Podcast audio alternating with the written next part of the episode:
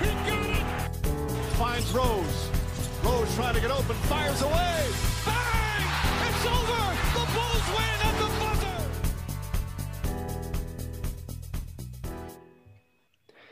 Muy buenas y bienvenidos a Hackashack.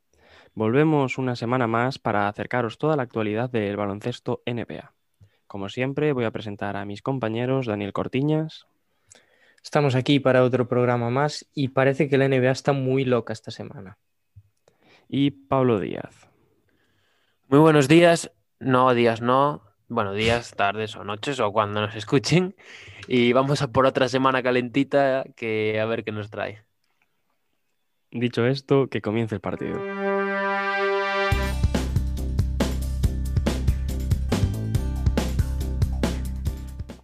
Vamos a empezar con el resumen de la semana. Hoy será Dani el que nos hable de los partidos más destacados, las clasificaciones, las lesiones y los traspasos. Todo tuyo, máquina. Sí, vamos a comentar un poquito lo que ha pasado esta semana. Vamos primero con los resultados. Los Utah Jazz 114-96 se llevaron la victoria contra los Clippers el miércoles. Siguen a lo suyo los Utah Jazz. Donovan Mitchell 24 puntos y Rudy Gobert lideraron la anotación en ese partido, que se lo llevaron sin Paul George y Kawhi Leonard en el equipo contrario.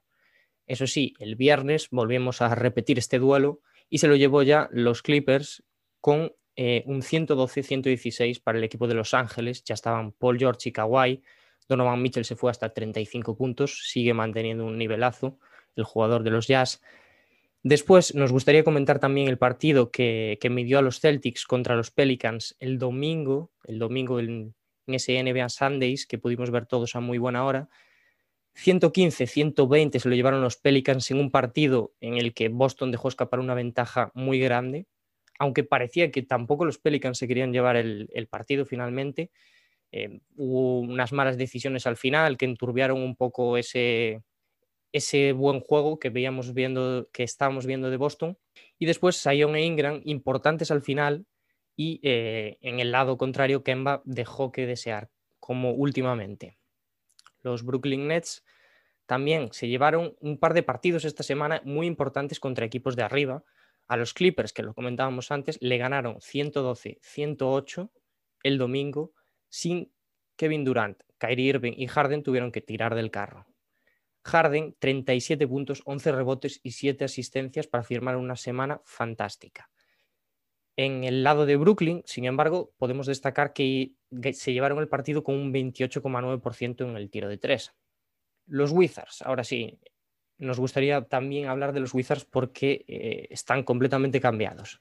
127-124 se llevaron el partido contra Los Ángeles Lakers. Bradley Bill 33, 7-6 y Russell Westbrook 34, 14-9 firmaron la victoria para el conjunto de Washington. LeBron James se quedó en buenos números, pero un 20% en tiro de 3, que igual ahí tenemos que afondar un poco más a lo largo del programa. Siguen sin Anthony Davis, ya lo sabemos, Así que pasamos a, a, la clasificación y a los récords de esta semana. Vemos que los Lakers tienen una mala semana, uno de tres.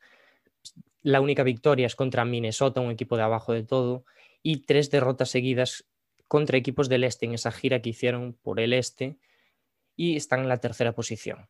Los que están segundos son los Clippers, que también fue una mala semana para ellos, aunque no tan mala como sus vecinos. 1-2 y esa segunda posición, como decimos, 22-10 de récord. Utah sigue ocupando la primera posición. Ya sabemos que los Jazz no paran de pisar el acelerador. Brooklyn también en el este, 3-0 contra Los Ángeles Lakers, contra Los Ángeles Clippers y contra Phoenix. Parece que asustan estos Brooklyn Nets.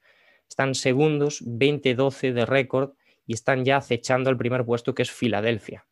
Los Toronto Raptors empiezan a despegar, parece que están escalando, haciendo alpinismo prácticamente, victorias importantes contra Milwaukee, Filadelfia y se colocan quintos.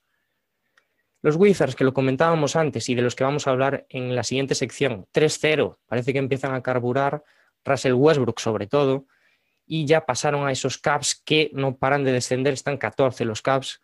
Sacramento, Minnesota, Houston y Detroit también están en caída libre. Final de tabla para ellos. En el apartado de traspasos, de Marcos Cousins, eh, sabíamos el día antes que la semana anterior, perdón, que los Rockets garantizaban su contrato de 2,3 millones por el resto de temporada y em, ahora parece ser que, no van a seguir juntos y Cousins busca, busca equipo. Mario Gesson ya también vuelve a Europa, al Panathinaikos, con tan solo 25 años. Quinn Cook fue cortado también por, por los Lakers, según informa Shams Charania, y parece ser que va a tener bastantes novias. En el apartado de, lesiones, Cole Anthony, sabíamos el miércoles que no volverá a jugar con Orlando hasta después del parón del All-Star. Tiene una fractura en la costilla derecha. De Angelo Russell, de cuatro o seis semanas, después de una operación en su rodilla izquierda. Tendrán que estar los Minnesota Timberwolves sin él un tiempo. Delon Wright, de dos a tres semanas por una distensión en la ingle. Dennis Schroeder, fuera por un protocolo de seguridad, no volverá hasta primeros de marzo. Y CJ McCollum, mínimo dos semanas más. Nos gustaría, tenemos aquí subrayado en amarillo y con, exclamaciones que hay que destacar que esta noche se hacen públicos los banquillos del All-Star Game y si no lo habéis escuchado, pues podéis ir a, a revisar nuestro programa del All-Star en el que damos nuestras opciones. Dicho esto y repasado así un poquito por encima y de la mejor forma que podemos esta semana en NBA, pasamos abajo el foco.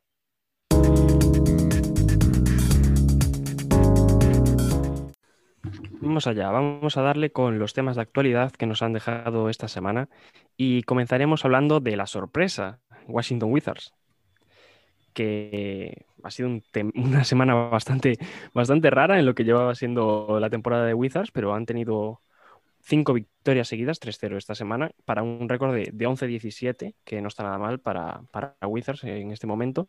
Están a un partido y medio de entrar en el play-in, el décimo es Miami con 14-17 y están bastante cerquita, lo que no se esperaban nada para nada hace, hace escasos días. Yo... ¿Por qué?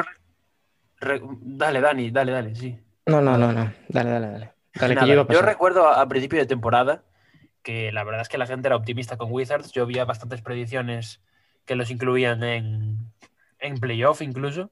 Y, vamos a ver si sigue esta racha, pero por ahora esta semana han sido muy buenas sensaciones. Han sido el segundo equipo en ritmo, con 104,5 posesiones por partido esta semana.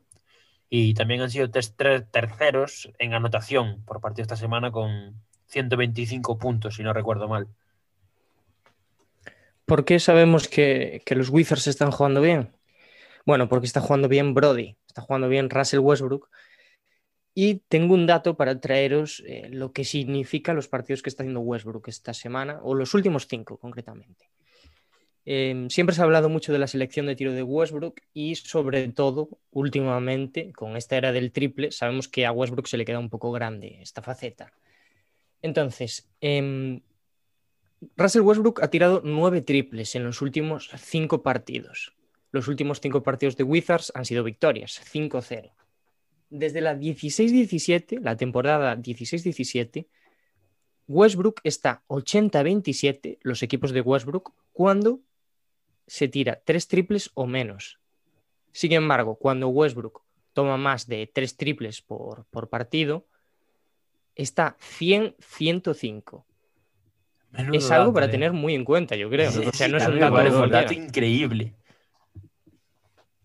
Sí, sí, dato demoledor. O sea, no es nada nuevo porque más o menos ya nos hacíamos un poco la idea de que esto pasaba, pero, pero no por ser esperado deja de ser sorprendente, vaya. Quien tampoco es sorprendente es Bradley Bill, que sigue firmando una temporada magnífica. Es decir, con Bradley Bill yo he tenido mis más y mis menos eh, estos días, sobre todo eh, por esa, esa elección para el All-Star, pero la temporada que está firmando Bradley Bill es increíble por mucho que lo esté haciendo en el equipo en el que está. Y precisamente estos números son los que están haciendo ganar a los Wizards. Estos partidos, 31,7 puntos por partido, 6,3 asistencias, 6, 6,3 eh, rebotes, perdón, 6 asistencias. Siga lo suyo, Bradley Bill. Eh, ¿qué, queréis decir de, este hombre? Yo nada que ya haya dicho ya. O O sea, Sí, la, verdad es que Diego debe estar disfrutando bastante esta racha de los Wizards para callarnos la boca solamente. Eh, nada, eh, nada nuevo con, con Bill tampoco. Venía haciendo una temporada de locos y ahora parece que por fin, gracias también a la contribución de otros como Westbrook, se está viendo reflejada en el, en el récord.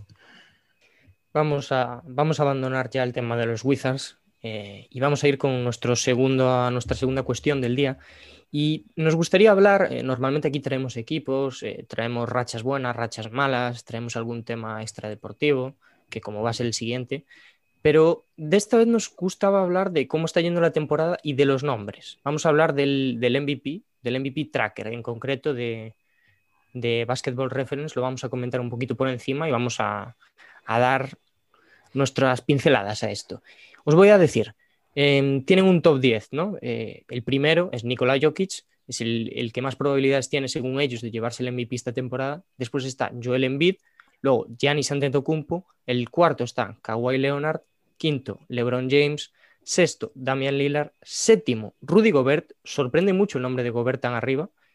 Octavo, Anthony Davis, también sorprende un poco, yo creo, el nombre de Anthony Davis. Bastante. Luka Doncic, noveno. Y décimo, Donovan Spida Mitchell. Dos preguntas. Una, ¿quién creéis que va a mantener el ritmo que está llevando ahora de las posiciones de arriba? ¿Y qué nombres os faltan en, este, en esta lista? Faltar, falta Stephen, está claro. Pero se ve, o sea, los, los jugadores que están ahí quizás eh, les acompaña mucho el récord, no tanto Luca. Y o, o quizás... el propio Jokic, incluso, de los que están ahí arriba. Sí, también. Yo es que ese y... creo que es, el, que es el principal argumento para sacar a Jokic del, del 1, o sea, o por lo que más sorprende que esté en el 1 y es el récord, cuando, sobre todo para los premios que entrega la NBA, suele tener mucho peso el, sí. la temporada colectiva. Y, y, bueno, aparte, yo como Laker, por alusiones, tengo que decir que me sorprende mucho que esté Anthony Davis de octavo. Sí, yo también. Yo creo que Anthony Davis no estaba teniendo una buena temporada para lo que es él como jugador y ahora menos con, con la lesión. Quizá me sorprende bastante que Rudy Gobert esté por encima de, de, Donovan Mitchell, sobre todo por cómo empezó la temporada Donovan. Es verdad que se, se ha venido un poco a menos en estas últimas fechas. Y igual, es que yo creo que está bastante basado en el récord. Entonces, yo lo veo bien. O sea, no echáis en falta ningún nombre. Yo creo que incluso, es que claro, yo me estoy fijando en que está Anthony Davis. Y yo antes que Anthony Davis metería, pues incluso al, pro, incluso al propio Bradley Bill, no a toda la liga, pero a Bradley Bill, pues incluso a Julius Randle. de décimo. No, a Julius Randle no. Pero, pero a Bradley Bill sí que lo metería de décimo. Por ejemplo. Pues yo, a mí me falta James Harden, obviamente. Ah, yo, bueno, claro, sí, James Harden, lógicamente. Os, os, lo llevo comentando mucho tiempo. Para mí la temporada de Harden pues, tiene números MVP. No estoy diciendo que tenga que serlo, pero obviamente en la pugna, por lo menos en el top 6, top 7 tendría que estar casi, casi seguro. Me sorprende que LeBron esté tan abajo, la verdad. Sí, Igual yo... los, los, últimos partidos de Lakers sí. influyeron. Si no recuerdo mal, en la clasificación del MVP que da NBA, la NBA oficial, creo que está primero, ¿no? O segundo. Sí, antes estaba, por sí. lo menos. Así sí, hace una semana fue, salió la, la, última y creo que sí que estaba primero o segundo, 100%. Bueno, y para terminar con el MVP Tracker, vamos a, a la pregunta del millón. ¿A quién pondríais vosotros de primero ahora mismo? Uh, yo a Joel. Joel Embiid. A mí es complicada. Yo igual tiraría... Yo ya voy a dejarte, no voy a dejarte para el final porque ya veo que tu decisión es más compleja, porque yo estoy sí. de acuerdo con Diego. Al principio me costaba dárselo, pero yo ahora mismo se los daría a Embiid. 100%. Yo creo que la temporada de Jokic es mucho más completa que la de Embiid, pero es eso, el, el récord le está acompañando mucho sí. y quizás Embiid, quizás los dos están muy bien rodeados, pero como que Embiid tiene que hacer un poco más para ganar los partidos. Es lo que yo veo, quizás. Yo apostaría un poco más por, por Jokic. Es verdad que parece que, que la narrativa toda va con él, que, que, es que es el candidato número uno de, de, los medios, parece, o por lo menos lo era hasta hace una semana. Es verdad que ahora Denver pues está sufriendo un poquito. Pero a mí me cuesta decidirme. Probablemente ahora mismo diría también Embiid, Pero vamos, o sea, no me olvidaría del nombre de James Harden, no me olvidaría de la, de la temporada que está haciendo Anteto, que obviamente está muy tapado, pero está haciendo unos números pues de, de llevarse el MVP también, está claro. Y eh, pues vamos a ver cómo acaba Lakers, sobre todo, qué pasa con los Lakers esta temporada, porque es muy importante eh, para el resultado final de LeBron en esta Mm. clasificación. La Y narrativa pasamos- suele ser lo más importante en, en este tipo de premios. Sí, sin duda. Es lo más importante la narrativa. Y para hablar de narrativa vamos a pasar a una noticia que es además de las últimas horas, porque ayer eh, la revista Gigantes del Básquet, sin duda un referente aquí en España en lo que a básquet se refiere, no solo NBA, eh, tenía la entrega de sus premios y entregó el premio Gigantes a la trayectoria para, para David Stern, para el ex comisionado de la NBA durante muchísimos años, no recuerdo cuántos fueron porque es una, una auténtica locura y, le entregaron ese premio a la trayectoria que recibió Adam Silver, su sucesor en el, en el cargo, que, que, bueno, fue algo sorprendente un poco, ¿no? En redes se, se comentó bastante y, y fue un, un, gesto bonito para una persona, David Stern, que fue importantísima para la, para la difusión y para la globalización de la liga. También, ya voy adelantando, más adelante en Entre Canasta y Canasta hablaré de algo que tiene que ver con, con David Stern, y sin duda fue, fue un gran homenaje. Para destacar algo más, eh, Anthony Daimiel, periodista también hiper reconocido en España de, de, NBA, recibió el premio gigante de comunicación, reconociendo también su, su trayectoria, que ya son 25 años comentando la, la, NBA en televisión. Aquí hay que, bueno, hay que hablar de, del, del, impacto que tiene la revista Gigantes o del alcance que tiene, porque no es fácil llegar a Adam Silver y, ahí se demuestra pues también la calidad de, del contenido que hacen. Y, y, de Daimiel, pues yo qué sé, ¿qué queréis que os diga? Eh, todo premio que, de, que, reciba Daimiel es merecido. Poco que añadir a lo que ya, ya habéis dicho, así que voy a pasar a los temas cortos y vamos a empezar con Stephen Curry, que poco yo quería se, decir se antes sabe. más cortos que, que Daimiel, que está totalmente invitado a venir al podcast y que si nos está escuchando, que, que tenemos una última posesión preparada para él. Ya está, termino con el, con el inciso. Si sueñas, loterías, eso dicen. Vamos allá con los temas cortos. Eh, Stephen Curry, que, poco se sabe de su situación, y es que se ha perdido bastantes partidos por unas supuestas molestias. No sabemos eh, concretamente cómo, cómo, cómo, lo está pasando Stephen Curry y habrá, habrá que ver cómo evoluciona. Otra noticia, también eh, la gran noticia de la semana junto, junto a Washington Wizards, y del que por motivos bueno, por algún motivo que otro se nos, se nos ha quedado fuera de, los temas más grandes como, como, fueron el premio a David Stern, la situación de Wizards y el MVP Tracker, es la situación de Toronto Raptors, que va 4-0 esta semana y ya son quintos en el oeste, superando a unos Boston Celtics que, que siguen una, en una racha muy irregular. Nos quedamos con ganas de hablar de los Raptors porque era lo que decía yo en el resumen, que parece que están haciendo alpinismo, es una cosa de locos. Y el, último tema corto que traemos es que Mario Gesonja pues se hace las maletas, el especialista Mario Gesonja hace las maletas para irse al Panathinaikos. ¿Vosotros qué creéis? ¿Podría haber tenido algún hueco aquí en los equipos de la NBA ahora mismo? Yo creo que no vivió a la altura de las expectativas que tenía cuando salió del Barça, pero, pero yo creo que era un jugador bastante válido para la liga. Quiero decir, en los equipos en los que ha estado no, ha sido un jugador excepcional, pero siempre ha, ha, rendido bien en rotación. Es un jugador bastante atlético también. Y, y, lo recordará mucha gente por esas defensas sobre LeBron y sobre Giannis Antetokounmpo, esas jugadas bastante virales. A mí lo que más me ha sorprendido es su edad, porque tiene 25 años todavía y ya hace las maletas de vuelta para Europa. Sí, bastante sorprendente. Ya hemos visto que, que varios jugadores como JJ Barea o, o, Thomas, que ahora está con, con Estados Unidos, han, no han podido entrar en ningún equipo de la liga y quizás sí que tenga algún hueco, pero se ve que, que los equipos no han querido contar con él y ha buscado, ha buscado su equipo y han, lo ha encontrado en Panathinaikos. Pues con esto, después de haber hablado de los, de los temas de actualidad de la semana, vamos a decir nuestro jugador de la semana, tanto para el oeste como para el este. La liga eh, elegía como, como jugadores de la semana a Damian Lillard en el oeste y a James Harden en el este, y nosotros nos hemos quedado con. Redoble de tambores, Damian Lillard. En el oeste hemos tenido que, que, apostar por el base de los Blazers, los Blazers que se están manteniendo bien a pesar de esas bajas. Y con un Lillard estratosférico, dije, no, estratosférico una vez más. Esta semana, a pesar del récord, que sí que es cierto que no ha habido ningún récord escandalosamente grande en el oeste, ¿no? Como para meter a, alguien, ha hecho un 2-2 Portland, pero los números hablan por sí solos. 33,3 puntos, 4,3 rebotes y 11,3 asistencias por, partido. Y sin duda, sobre todo, yo creo que, que la clave es esa sensación de, de, poderío, de superioridad que tiene Lillard ahora mismo, de hacer lo que le dé la gana y cuando le dé la gana. Y siendo clave en momentos finales de partido, una vez más. No sé qué, qué opinará aquí nuestra audiencia, pero hemos elegido a Lillard por encima de, de Jamal Murray un poco por, por ese récord de Jamal que ha sido 1-3, tres derrotas bastante dolorosas para Denver esta semana. Y ahora vamos con el este a ver qué, qué, nos, dice, qué nos dice Dani.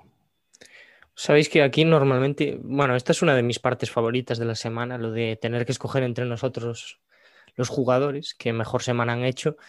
Pero eh, claro, el hecho de hacer el programa el martes pues nos condiciona mucho porque la liga justo saca antes eh, pues sus elecciones. Y como lleva siendo la tónica estos programas, aquí vamos a repetir también el nombre de la liga, aunque cabe decir que en Hackashack sonaba mucho más otro nombre, pero me he tenido que pelear a capa y espada contra estos dos para que James Harden, sí, el 13 de Brooklyn Nets, sea el jugador de la semana en el este. Tres victorias, 3 a 0, ya lo comentábamos, 32,7 puntos esta semana, 7,7 rebotes y 9,7 asistencias. En el este sí que había muchos más jugadores en la contienda. Eh, Joel Embiid, que también había hecho un partidazo como Jamal Murray de 50 puntos. Incluso Trey Young, que también estaba promediando bastantes, bastantes buenos números. Pero nos hemos decidido por James Harden al final en, entre los tres. Es verdad que, Dani ha puesto un poco más de su parte que, que, yo, que Pablo y que yo. Y con esto cerramos bajo el foco y nos vamos a, a 50, 40, 90 para ver los porcentajes de hoy.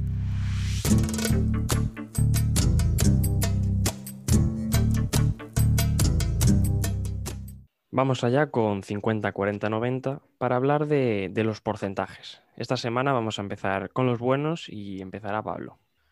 Voy a empezar yo, ¿eh? Y bueno, parece, parece que esta, temporada, en, en, el único aspecto de toda la liga en el que no estamos siendo café, es en el de ponerle a esta sección este nombre, porque hay varios jugadores que van camino de, de entrar. Uno, que no sé si va camino de entrar, pero que por lo menos ha mejorado mucho respecto al principio de temporada, es el señor Trey Young, que contra Boston Celtics hizo un 14 de 20 en tiros de campo, lo que es un 70%, y, y que no tiene nada que ver con el trade de, de, las primeras semanas de competición, vaya. Otro jugador que también ha tenido una gran semana, todo lo contrario que su equipo, que ha tenido un récord de 1-3, es Jamal Murray, que en su partidazo contra Cleveland Cavaliers, en el que anotó 50 puntos, hizo un 21 de 25 en tiros de campo para un 84% y no se quedó ahí, sino que hizo un 8 de 10 en tiros de 3 para un 80%. Un auténtico partidazo de Jamal Murray. Y es increíble la marca de Jamal Murray sin ningún tiro libre. Y otro jugadorazo aquí, aquí vamos con Don Lavin, que contra Sacramento se llevaron la victoria, los Chicago Bulls, hizo 15 de 20 en tiros de campo lo que es lo mismo que un 75% de acierto. Muy alto el acierto de Lavín esta temporada en general. Lavín esta semanita también ha sido muy buena, eh, está haciendo unos numerazos y si no recuerdo mal lo metimos los tres y esperamos los tres que esta noche salga como, como banquillo del All-Star sin ninguna duda. Vamos a ver, porque el récord del equipo sí que le puede perjudicar un poco, pero, pero yo espero verle dentro de, los, de las estrellas de este año. Vamos con los malos ahora y aquí para, para, nuestra, para nuestro pesar tenemos que hablar de don Manuel El Prisas y Manuel Quickly, que esta semana quizás ha ido con demasiada prisa y se ha hecho un 1 de 12 en tiros de campo contra Orlando Magic, que vendría a ser un 8,3% en tiros de campo y que también se ha traducido en un 0 de 4 desde el tiro de 3 malo ese partido de Quickly, como malo fue el de Fred Van un jugador que ya ha pasado varias, varias veces por esta sección, tanto para buenos porcentajes como para malos porcentajes. Esta, esta vez le ha tocado un porcentaje malo frente a Minnesota, donde se hizo un 4 de 20 en tiros de campo y un 2 de 9 en tiros de 3, que da un, un 20%. Parece que está sacando el carnet el carnet de esta sección de los malos porcentajes Kemba Walker, el de la suscripción, porque otra vez está aquí. Eh, no paramos de meternos con Kemba, pero en realidad es que, es que ha hecho unos partidos, pues, bueno, un poco deficientes. Y en el caso de, los Pelicans, cuando juegan contra Pelicans el domingo, hizo 5 de 21 en tiros de campo, un 23%, y en el triple, de 12 que se tiró, tan solo metió uno, un 8%. Es, es dramático lo, lo, de Kemba. ¿eh? El partido del, del, domingo, por lo menos, creo que lo vimos todos en directo y, fue una actuación muy limitada. Horroroso Kemba que, que no está encontrando su, su, nivel que dio en Charlotte. Y otro jugador que no va a entrar en aquí es Anthony Edwards, que también tuvo partidos de malos porcentajes, pero que ya luego comentaremos en la sección de los rookies.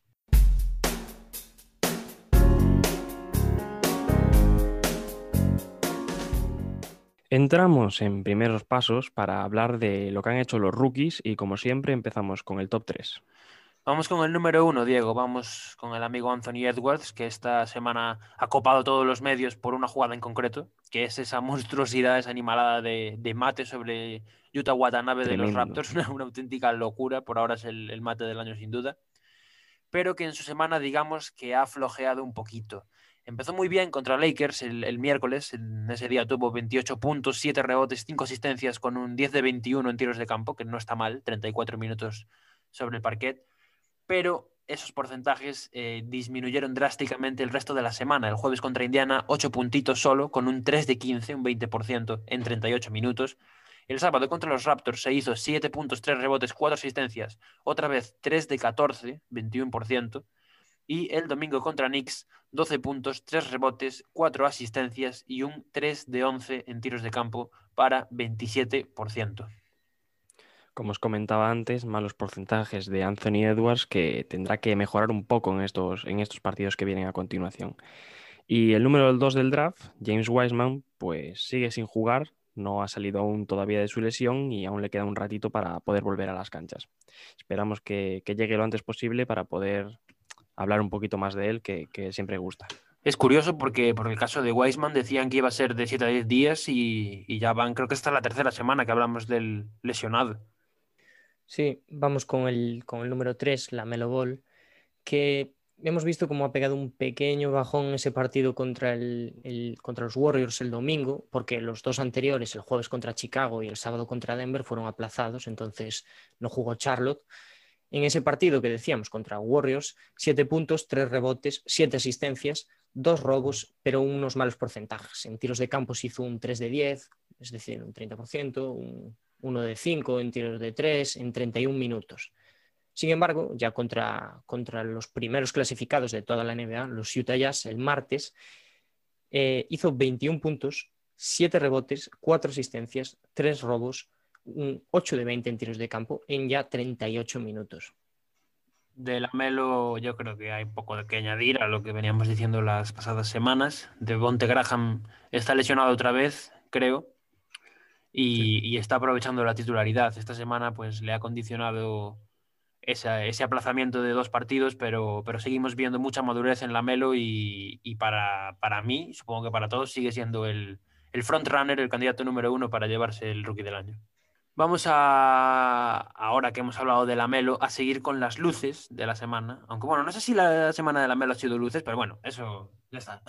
Vamos a pasar a las luces y voy a empezar hablando de otro rookie que nos tiene enamorados en este podcast, que es el jugador de los Kings, el señor Tyrese Halliburton, que ha sido de los mejores de la semana entre los novatos.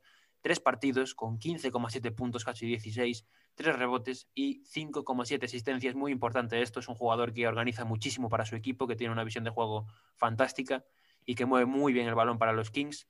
Con un 50% en tiros de campo, sigue siendo también bastante sólido en sus porcentajes.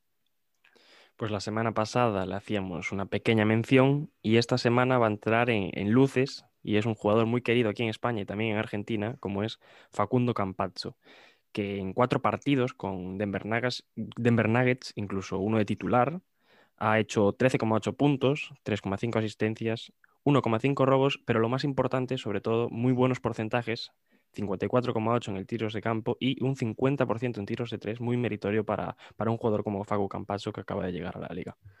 Está aprovechando al máximo las bajas. Esta semana ha habido plaga de bajas en Denver y, y, un jugador tan competitivo como es él, que ya lo habíamos comentado alguna vez, estaba claro que iba a aprovechar la oportunidad al máximo. Sí, la semana pasada lo mencionábamos junto a RJ Hampton y se ve que le, que le ha pasado totalmente por encima Facundo y incluso RJ podría entrar en sombras, ya digo que no lo, no lo hemos metido ahí, pero...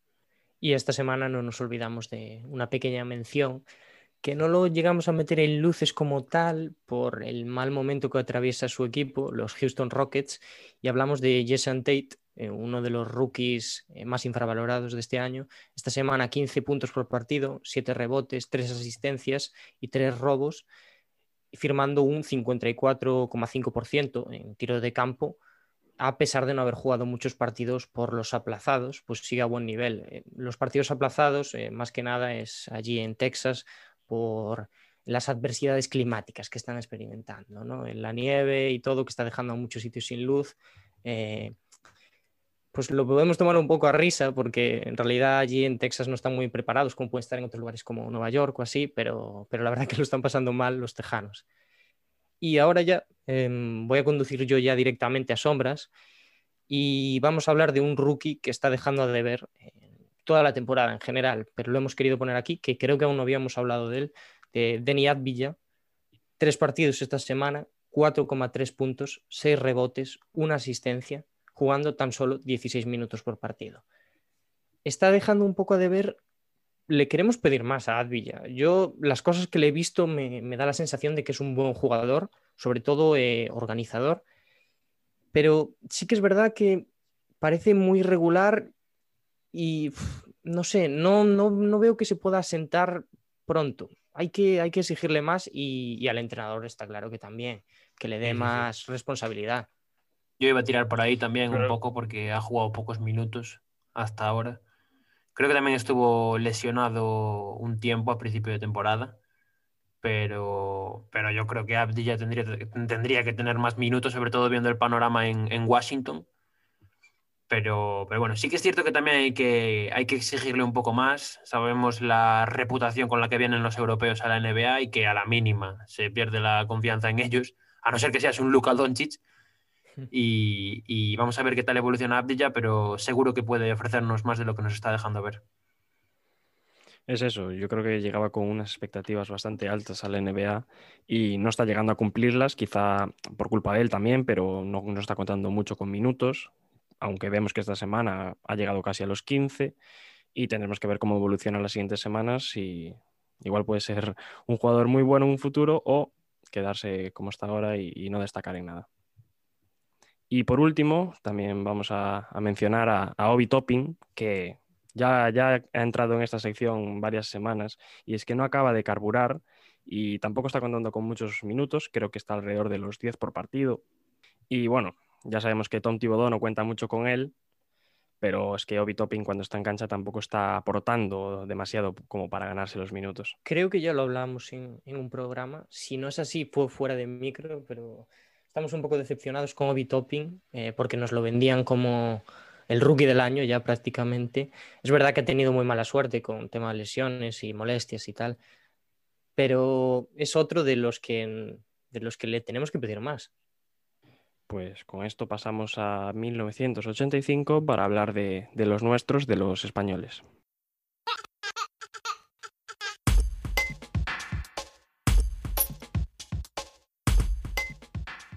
Vamos allá, vamos a, 1985 para hablar de, los españoles y voy a empezar con, Ricky Rubio, que ya veníamos avisando de que estaba creciendo bastante en los últimos partidos de temporada y esta semana se, ha consagrado frente a Lakers. En el partido frente a Lakers se marcó 13 puntos, 4 rebotes y 8 asistencias en 29 minutos. Versus Indiana llegó hasta los 20 puntos con 13 asistencias, un muy buen partido este de Ricky Rubio con 35 minutos Frente a Toronto, eh, este fue un poco un bache en el camino en esta semana, 7 puntos, 3 rebotes, 4 asistencias en 26 minutos, ahí bajó su media de minutos. Y frente a New York, el último, 18 puntos y 6 asistencias con 27 minutos jugados. Vemos que, que, Ricky está ganando peso dentro del equipo y sobre todo ganando, ganando más minutos de los que estaba teniendo después de, esos partidos que se había perdido. Recogemos el testigo de Minnesota para ir con Juancho, que no ha jugado tres de los partidos que han disputado los Timberwolves esta semana y el que sí que ha jugado es ese que Ricky hacía 18 puntos también, es el contra los Nueva York Knicks.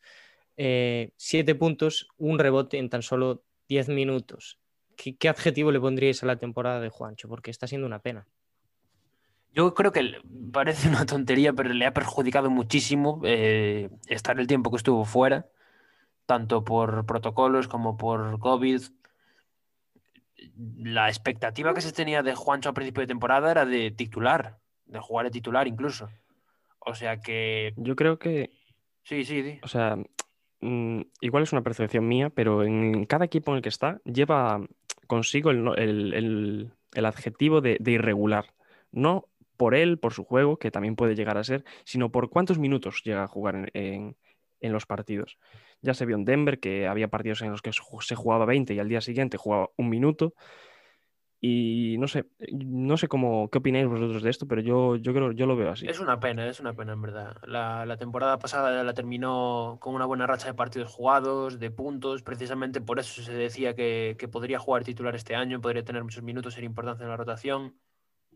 Pero, pero bueno, sí. no, no la está teniendo. De hecho, tiene un, después de, de, esa última temporada consiguió un, un importante contrato sí, para, sí, sí. para lo que había, había demostrado, que tampoco había sido mucho, pero yo creo que un jugador por lo menos que entra en una rotación bastante, bastante corta, yo creo que debería entrar. El problema que yo veía con Juancho a principio de temporadas es que llegaba un equipo que necesitaba otra cosa. O sea, no, no, no me he explicado bien. ¿Qué no necesita Minnesota? Claro, eh, sin embargo, eh, conforme han pasado los, partidos, vemos que Minnesota, aparte de no defender bien, es un equipo que, está abajo de todo en, el offensive rating. Y ahí Juancho es donde puede ayudar realmente, sabemos que es su, mejor faceta. Y ahora es justo cuando más lo necesitan, cuando menos está jugando. Es un poco extraño todo. Y podemos pasar a Billy, que precisamente es de ese mismo palo, que también es un jugador muy ofensivo, y estamos de enhorabuena con Billy porque los Pelicans eh, están apostando ya por Billy, está jugando muchos minutos. Contra Memphis, por ejemplo, 14 puntos, 8 rebotes en 19 minutos, la marca en la que menos, la marca más baja de, de, de, esta temporada de Billy en minutos. Contra Portland, 11 puntos, 17 rebotes, ojo a eso, en 29 minutos ya. Contra Phoenix, 9 puntos, 13 rebotes, 23 minutos. Sin embargo, aquí nos gustaría destacar que Billy fue titular contra Phoenix ya, al igual que lo fue contra Boston, en la que hizo 6 puntos, 13 rebotes y jugó 22 minutos. Sí, uh, veníamos comentando la evolución de, Billy ¿no? estas semanas. Parece que es, aparte de, del caso que mencionábamos antes en el programa, el único otro eh, caso relacionado con la NBA al que no hemos gafado, sino que todo lo contrario porque nos reímos de él y a partir de ahí ha empezado a jugar y a jugar bastante bien. Ha sido titular por, esa, por ese pequeño esguince de, de Steven Adams en el tobillo y, nos alegramos muchísimo por Billy, hombre, además contribuyendo mucho. Y bueno, a, hablábamos de Billy y vamos a pasar a los otros interiores españoles, los dos que están en Los Ángeles. El primero, el de los Clippers, que es el señor Sergi Vaca, que en esta semana ha jugado dos partidos contra Utah con números bastante similares, 10 puntos, 4 rebotes el, el primer partido, 9 puntos, 4 rebotes, 4 asistencias en el segundo, y contra Brooklyn Nets en esa derrota, casi doble-doble con 8 puntos y 8 rebotes en 20 minutos. Quizás más curioso sea el caso de Mark, sobre todo por cómo se han movido los Lakers esta semana. Vamos a repasar sus números. Contra Minnesota, 11 puntos, 5 rebotes en 29 minutos, 8 puntos, 3 rebotes, 3 asistencias y 2 robos contra Brooklyn en 19 minutos de juego. Contra Miami, números similares, 6-5-3 con 2 tapones. Y en la derrota contra Washington Wizards, 7 puntos, 5 rebotes, 4 asistencias, 2 robos y 3 tapones. Bastante completa la semana de Mark. Y mencionaba los de lo de los Lakers porque ya hay run run con el, con el tema de, de los intereses que tiene la franquicia angelina, con PJ Tucker, eh, de Marcus Cousins, ahora que, que ha quedado libre, o que parece que va a quedar libre con, de los Rockets. No sé cómo veis el caso de Mark, no sé si creéis que saldrá, si lo moverán, pero, pero bueno, parece que, que vamos a hablar un poco más de Mark las próximas semanas. A mí me extrañaría que saliera, sobre todo ahora que está, está teniendo más minutos por esa baja de Anthony Davis y este- está siendo capital para los Lakers para cubrir pues esa, esa rotación que está faltando con, con la lesión de, de la ceja. Y yo creo que, que el que va a llegar a Los Ángeles va a ser de Marcus. O sea, me parece que está hecho todo ya eh, preparado para que llegue, porque, por ejemplo, esta semana veíamos que Quinn Cook acababa cortado, dejando dos posiciones libres, y ahí por ahí puede entrar el bueno de Marcus. ¿eh? Yo no creo que, que Mark salga de, de Los Ángeles. Creo que es un jugador que el equipo angelino tiene en, muy alta consideración. Y coincido contigo en que para mí el destino de Marcus Cousins va a ser Los Ángeles Lakers por encima de, de Brooklyn Nets. Pues con esto vamos a cerrar esta sección y nos vamos a ir a Entre Canas de Canasta, donde Pablo nos traerá una historia y veremos de qué se trata.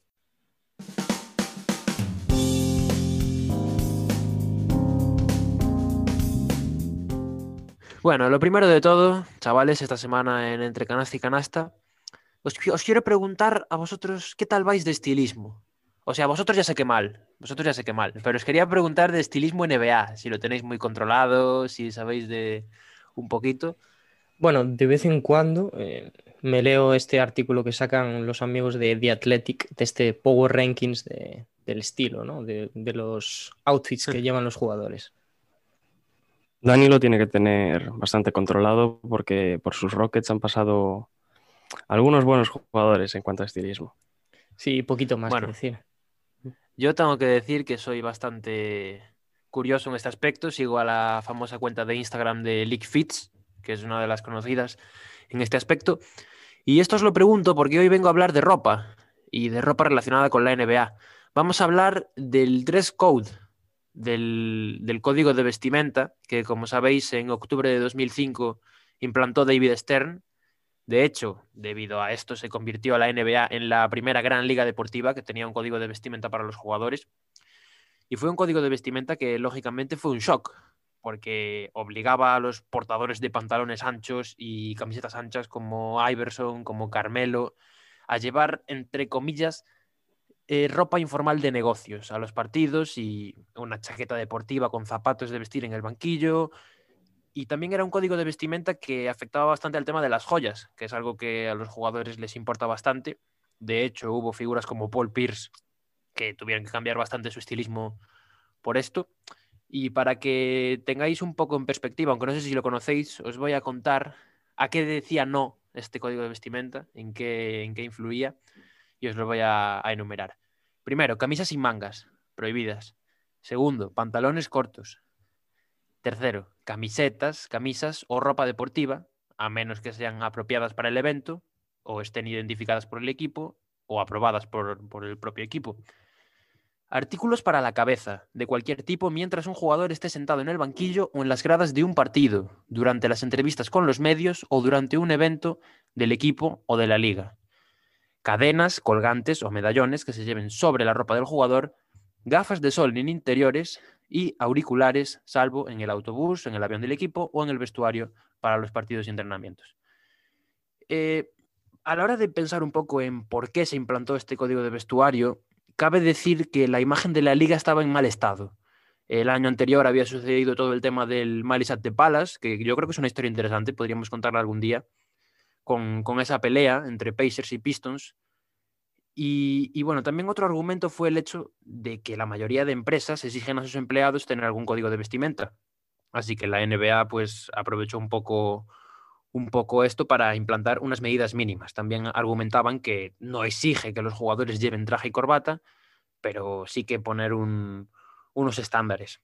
Eh, aparte, muchos equipos de la NBA ya tenían código de vestimenta propio, ya fuera dictado por los entrenadores o por los general managers. Este código de vestimenta, esto es algo que yo no sabía, yo sabía, bueno, un poquito sobre el tema de que lo habían implantado y tal, pero bueno, tuvo bastantes detractores y de hecho hubo algunos que lo tomaron como una cuestión racial. Eh, Jason Richardson, el mítico jugador de, bueno, de los Warriors, entre otros, eh, pensó que iba solo dirigido a jugadores negros. Voy a citar unas declaraciones que hizo por aquella época en la que decía, una cosa que para mí era un poco racista era que no puedes llevar cadenas fuera de la ropa. No entiendo qué tiene que ver eso con ser accesible para los negocios. Si te pones un traje todavía puedes ser un ladrón. El hecho de que te vistas de una determinada manera no significa que seas así. Un tipo puede vestir con unos vaqueros anchos, un durag y tener un doctorado. Eh, también dijo que, que con la ropa te estás expresando, que estás expresando tu identidad y que les estaban quitando la autoexpresión. No fue el único que apoyó esta teoría del, del asunto racial, sino que otros como Stephen Jackson, que precisamente estuvo involucrado en ese Marisat de Palas, acusó a la liga de tener miedo de que sus jugadores se volvieran demasiado hip hop. Y, bueno, dijo que algunas de, esas, de estas decisiones eran definitivamente una declaración racial. Eh, el amigo Paul, el amigo Paul Pierce, que lo, que lo mencionaba antes, aún después de la implantación de este código de vestuario, llevó sus cadenas a un partido de pretemporada y a la hora de dar su opinión dijo que, no querían que las cadenas salieran a la luz porque son llamativas y brillantes, pero que al final ese es su objetivo. Dijo que le encantaba llevar sus joyas, que, pero que también le encantaba su trabajo, así que tuvo que anteponer jugar al baloncesto que ser multado y ser suspendido. La respuesta del comisionado David Stern a los jugadores como, bueno, como estos que criticaron la, medida fue la siguiente. Dijo, si realmente van a tener un problema, tendrán que tomar una decisión sobre cómo quieren pasar su vida adulta en términos de jugar en la NBA o no. Claro, eh, hay que ser conscientes también de que antes ya se implantaban multas por este tema. Eh, entre el 2000 y el 2005, más de 20 jugadores, incluyendo a Shaq, Kobe y Allen Iverson, entre otros, fueron sancionados con 10.000 dólares por llevar pantalones cortos holgados. Eh, Stern sí que es cierto que era una persona que no compartía para nada esta, esta visión de, bueno, de la moda y del estilo de vida en general. También criticó bastante la famosa canción de rap de Allen Iverson, 40 Bars, que dijo que era ofensiva y antisocial. Y, dijo que también que el poder de descalificar a los jugadores que tengan una conducta ofensiva, eh, incluyendo un discurso inapropiado, era necesario. No le gustaban pues raperos conocidos de, de la época. Digamos que en general David Stern era un poco reacio a, estas, a estas tendencias, pero no era el único. Por ejemplo, Larry Brown, el entrenador de, del equipo de Estados Unidos cuando se enfrentaron en un partido contra el equipo nacional serbio, dicen que se sintió tan avergonzado que se planteó enviar a alguno de los jugadores peor vestidos de vuelta a su hotel, porque bueno, aparte los serbios, ya sabemos cómo son los serbios, que no tienen nada que ver con los americanos y, que venían todos uniformados, eh, del mismo color, etcétera. Y también el propio Phil Jackson, eh, uno de los entrenadores más laureados de la historia, dijo a la ESPN que los jugadores han estado vistiendo con ropa de prisión los últimos 5 o 6 años y que eran cosas de gángster o cosas de matones.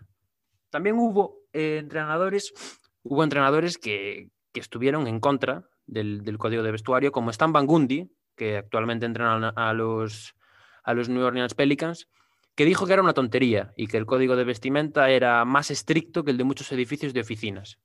Bueno, y también hubo más, jugadores en, en contra del código, a favor, etcétera. Por ejemplo, LeBron estaba a favor. Y, y ahora os voy a hacer una, pregunta curiosa. Os voy a citar una declaración de un jugador y vais, a, intentar adivinar de quién se trata, sabiendo que estamos hablando de moda, etcétera, por aquella época. Os cito. Creo que es una mierda. Entiendo lo que intentan hacer con las gorras y las camisetas y demás. Eso está bien. Pero no entiendo por qué lo quieren llevar a este nivel. Creo que es básicamente un retraso. No me gusta la dirección que están tomando, pero ¿quién soy yo para hablar? ¿Quién diríais que es? ¿Qué año exactamente? Esto fue, bueno, pues más o menos, no, no tengo la fecha exacta, pero más o menos cuando lo implantaron, en 2005. pinta mucho de Shaq, ¿eh? también te digo. Yo no lo tengo nada claro. Eh, ¿Sigue en activo el, jugador? Vale, os, doy la pista. Esta es la única pista que os voy a dar. No, no está en activo.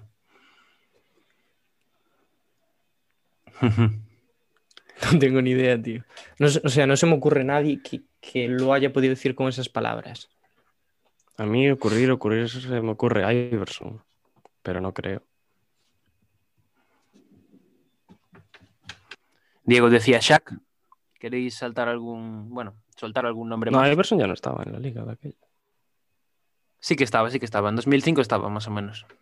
No estaba ya en, al nivel del 2000, pero... ¿No queréis soltar sé. ningún nombre más? Os lo digo. No, no me la voy a jugar yo tampoco. Pues yo creo que os voy a dejar un poco con la boca abierta, porque este jugador es de todo, menos un icono de la moda, y es Tim Duncan, que dijo estas palabras. eh, a mí me sorprendió muchísimo cuando lo vi, la verdad. O sea, dije, Tim Duncan, que parece que va, no sé, no sé si habéis visto alguna vez el- la mítica foto de Tim Duncan recibiendo el MVP, que parece, no sé qué parece, pero, pero fue ba- bastante gracioso. Bueno, aunque este código de vestimenta pretendía profesionalizar y despersonalizar la NBA, podríamos decir que tuvo el efecto contrario. Eh, Stern no tardó en presidir la que, es, la que es ahora mismo y que ya fue en ese momento la liga deportiva más elegante del mundo. De repente, pues por ejemplo, teníamos a Dwayne Wade bajando por el túnel de entrada al estadio con, con unos trajes súper apretados, encogidos, que casi le llegaban por las rodillas. Y aparecieron figuras, pues como por ejemplo el gran Russell Westbrook, que en este aspecto ya sabemos que es todo un máquina y que, y que innova muchísimo siempre al límite de ese, de ese código de vestuario.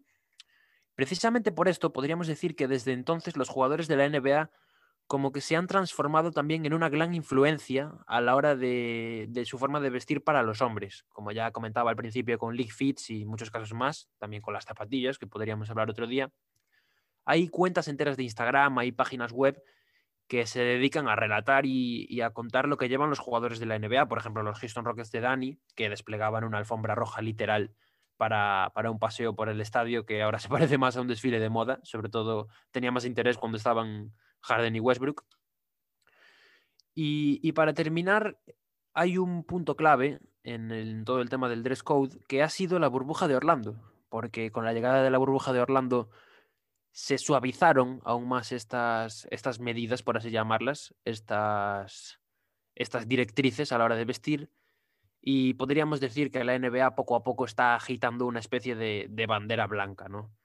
Eh, es- está claro que mm, las restricciones son muchos menores ahora que, que cuando se instauró este, este código de vestimenta en, en 2005. Y vamos a ver qué nos depara el futuro, pero yo creo que al final rematará por ser algo anecdótico y que va a quedar en, en nada o en prácticamente nada. No sé vosotros cómo lo veis. En general, ¿te refieres? Sí, en general, El- hasta el aquí no, código no de tengo mucho más que decir, la verdad. O sea, No, el, código de vestimenta y, y la historia también.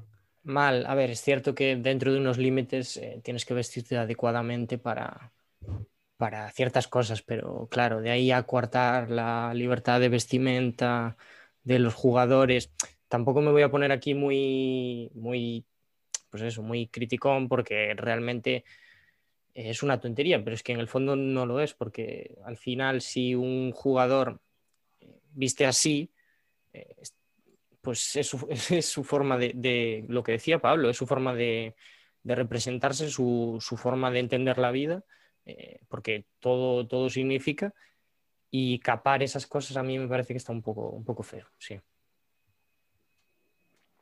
Yo coincido totalmente contigo, Dani. Quizás, quizás entiendo a la liga un poco porque lo hacen porque los jugadores son un ejemplo, sobre todo para las nuevas generaciones, pero yo creo que no, no pueden coartar esa libertad de los jugadores de llevar lo que ellos quieran. Y me ha gustado mucho que hayas traído esta historia, Pablo, porque tiene una cierta relación con lo que vamos a hablar ahora a continuación en Desde el Logo, donde, bueno, ya, ya diremos luego lo que será y, y discutiremos un poco sobre ello. Nada, a mí me, la verdad es que me ha encantado, tenía, tenía muchas ganas. Era en parte, bueno, como ya os dije, yo estoy bastante atento a estas cuentas de los looks y tal. Y, y era una historia que me, que me apetecía mucho buscar. Me han sorprendido algunas partes, como por ejemplo todo el tema de la, de la discriminación racial que apuntaban Richardson y, y compañía. Y, y creo que es muy interesante y, y se podría afondar aún más seguramente, pero, pero estaríamos aquí todo el día y, y no merecería la pena. Incluso da para un top 3 de mejores outfits. Ojo, ¿eh? ¿no? Mejor, Ojo, mejor lo vestidos apuntamos. de la liga. Nos lo apuntamos. sí. atentos. Pues con esto cerramos eh, entre canasta y canasta y pasamos a Desde el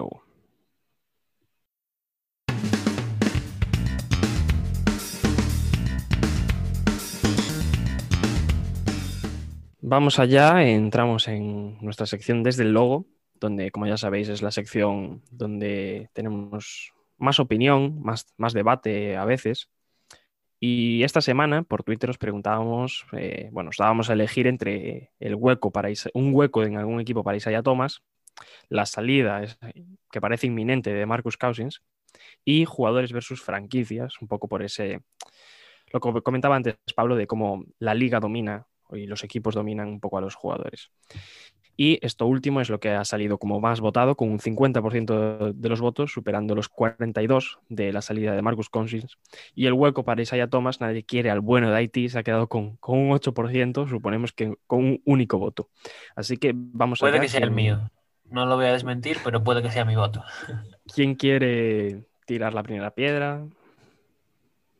Porque sí que va a haber piedras, ¿eh? A ver, piedras, ¿tú crees? Siempre decimos lo mismo. Antes decía Diego que a veces hay debate, pocas veces hay debate aquí, pero, bueno, nosotros pero piedras, claro, piedras me refiero a, piedras hacia, con, una algo clara, ¿no? Sí. Adelante, Dani, te veo ansioso. Pues sí, te vemos, te vemos bastante, no, a ver, eh, de, hablar. Se ve bien revolucionario, mi pana.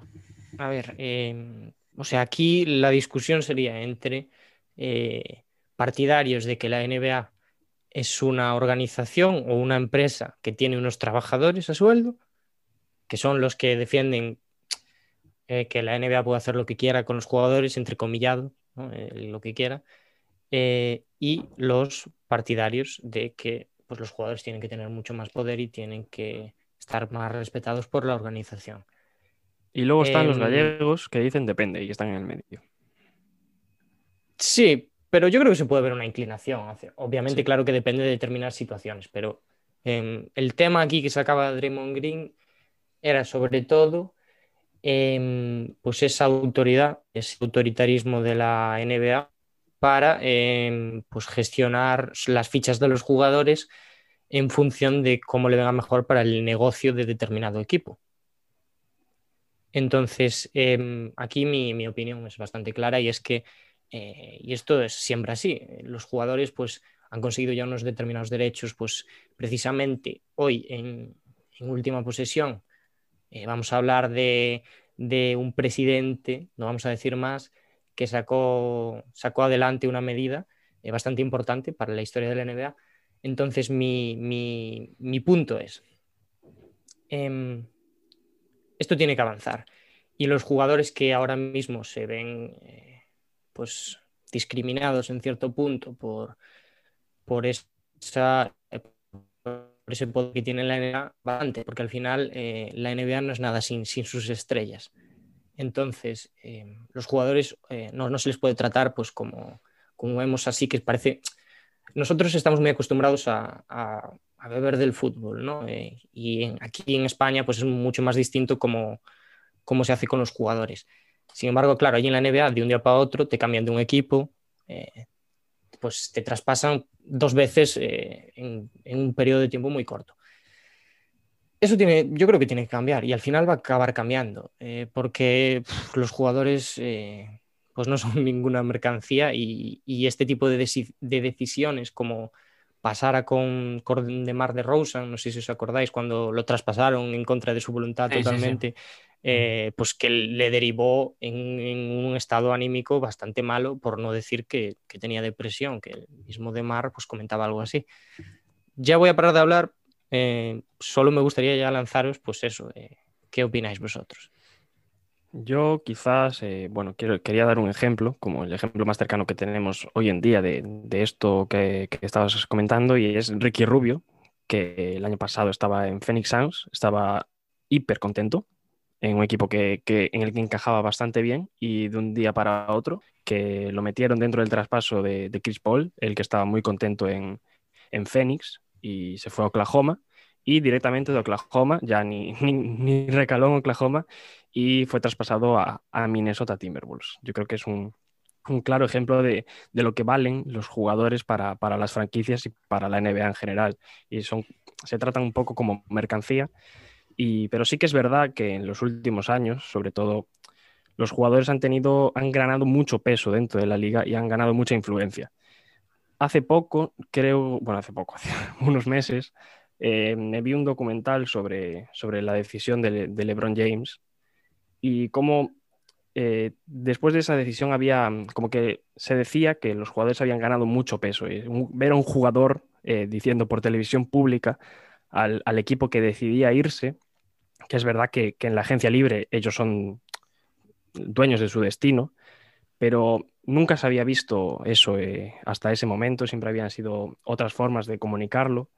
Y fue el propio LeBron James y su equipo, dirigido quizás por Maverick Carter, su, mano derecha, los que decidieron cómo hacerlo en cada momento.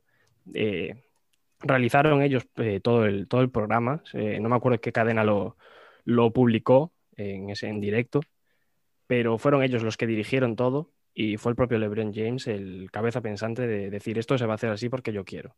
Y es una forma un poco de, ganar influencia en, una liga que, que, tiene todo, que es dueño de, prácticamente de los jugadores. Aunque el caso de Rick Rubio igual, eh, bueno, le, favoreció porque después prácticamente fue regalado a, a, Bueno, le hicieron un favor, quiero decir, que fuera ese el destino al que iba a ir, a Minnesota otra vez. Sí, un sitio que él ya conocía mm. y en el que había sido bastante feliz hasta hace escasos años, que fue traspasado. Yo, yo quiero resaltar el tema que comenta Diego de, de, la influencia que tienen los jugadores dentro de lo que es la liga, pero relacionándolo también hacia lo que ha sido la expresión o cómo se han expresado eh, los jugadores en los últimos años. Lo comentábamos el día que hablábamos del, del All-Star, del, del, malestar que había entre los jugadores ¿no? por, por disputar el partido y cómo esas declaraciones tuvieron influencia no hasta el punto de anularlo, porque al final se va a celebrar, como todos sabemos. Pero, pero ahora cada vez que hablan los jugadores y cada vez que toman la palabra, eh, cada vez es más importante, se tiene más, se tiene más, eh, más influencia, ¿no? Y, y yo creo que eso es, es, una muestra muy clara de lo que se ha convertido la NBA. Que al final, pues, los jugadores cada vez van a cobrar más, van a tener más eh, poder dentro de la liga principalmente por, por la capacidad que tienen sobre los fans, que al final es, yo diría que es lo que más le importa a la propia organización, a la propia NBA, contentar a los aficionados y, y bueno, y, aumentar sus, sus, audiencias y sus registros, involucrar cada vez a más gente en, todos los equipos. Y, poco más, yo creo que poco más lo habéis dicho a todos vosotros dos, la verdad, me habéis, me habéis atropellado por encima de lo que yo a contar. Así que os voy a hacer una pregunta yo a vosotros dos para terminar ya con esto y pasar al top. Y es cómo cambiaríais vosotros el sistema de traspaso para, para tener más en cuenta la opinión de los jugadores. Supongo que lo haríais un poco más siguiendo el estilo del deporte rey del fútbol, ¿no? Para que haya un acuerdo entre el equipo, bueno, entre los dos equipos y el jugador también pero, pero bueno, todos sabemos que en la NBA se mueven piezas muchísimas. A lo mejor en un traspaso hay un montón de jugadores envueltos, así que probablemente veríamos muchos menos traspasos de los que vemos hoy en día. No sé cómo, cómo lo arreglaríais vosotros. Sería, sería complicado. O sea, como en todo, todo que ya está establecido, siempre es complicado cambiarlo por algo nuevo y muy diferente, como sería en este caso. Eh, si me preguntas ahora, pues no te sabría decir exactamente cómo cambiarlo. No sé si Dani tiene alguna opinión formada sobre esto. A ver, yo también creo que es bastante complicado. Eh, obviamente todos eh, pues nos gusta ver cómo cambian los equipos de un día para otro completamente y cómo unos se hacen candidatos y otros no. Pero, y eso tiene que seguir pasando. A ver, la NBA, parte de su magia es que eh, eh, un año eres competitivo y al, día, y al año siguiente puedes no serlo. Sin embargo, hay que tener un poco más en consideración, pues, que son jugadores al final, que, no son piezas. Por mucho que, se pretenda conseguir eh, cierto jugador para tu equipo y si lo llames pieza, pues al final siguen siendo pues personas.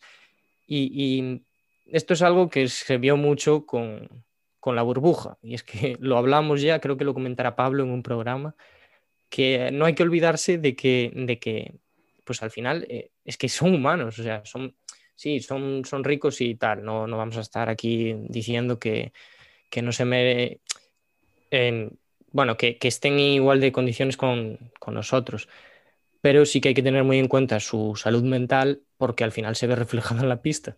Sea, es como, es así siempre. Y em, pues yo creo que, que se tendría que tener mucho más en cuenta, como ya digo. Yo creo que el tema respecto a la pregunta que os hacía, hay que tener en cuenta también, aparte del hecho quizás que lo hace más difícil, que es eso de que haya muchos jugadores envueltos en algunos movimientos, incluso entre varios equipos, no solo dos. También hay que tener en cuenta un poco que normalmente cuando se hace un traspaso es porque hay jugadores que lo piden o jugadores que no están a gusto. Yo creo que eso lo facilitaría un poco, pero sí que es cierto que, que si, se, si se regula de esa forma, si se permite que los jugadores tengan más poder de decisión a la hora de irse traspasados, que ojalá se haga, veríamos muchos menos traspasos. Pero, pero bueno, yo creo que tampoco cambiaría muchísimo el panorama, así que creo que hablo por todos en que ojalá, ojalá se produzca eso. Y tiene toda la pinta, la evolución que, que vemos en la liga, es de que va dando pasos hacia esa situación. Pues vamos a pasar a la segunda parte de esta sección, donde, como ya sabéis, siempre tratamos un top 3. Y en este caso eh, vamos a tratar un top 3 de jugadores actuales que, que no hayan sido drafteados. Os preguntábamos por Twitter y nos decíais varias opciones, como pueden ser Kendrick Nunn, eh, Duncan Robinson, Watanabe, eh, el que suele ser el más nombrado, aunque por Twitter hemos visto que no, Fred Van Vliet. También salen viejos conocidos como Joe Ingles o JJ Barea. Luego tenemos también a Caru Show, a Dortz o también a, Mason Jones. Creo que, que no me quedo sin ninguno sin nombrar de los que habéis dicho. Así que vamos a empezar con los nuestros. Ya sabéis que en nuestro Twitter, arroba hackashackpod, siempre pedimos vuestra colaboración y para, para, estos temas podéis, podéis dar vuestras, vuestras opiniones. Y ahora vamos a pasar con la nuestra. ¿Alguno... Voy a empezar yo, voy a empezar yo, si nos importa, porque creo que voy a decir el nombre más mainstream, el nombre más esperado. Yo, al contrario que estos dos, he hecho una clasificación lógica y empírica que se basa en hechos y en la razón, porque ya me imagino por dónde van a tirar estos.